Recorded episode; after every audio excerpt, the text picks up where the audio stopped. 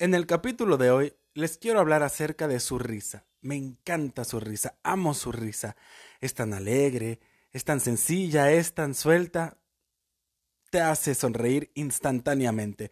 El único conflicto que tengo con su risa es que como amo escucharla, pues me tiene pensando en un sinfín de tonterías para hacer que salga.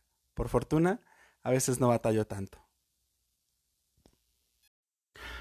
En el capítulo de hoy les quiero hablar acerca de su risa. Adoro su risa, amo su risa.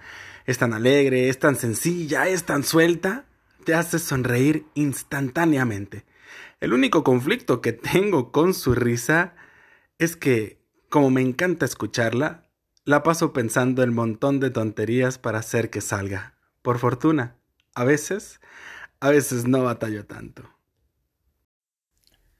En el capítulo de hoy les voy a hablar de su alegría. Guillermina tiene una alegría maravillosa.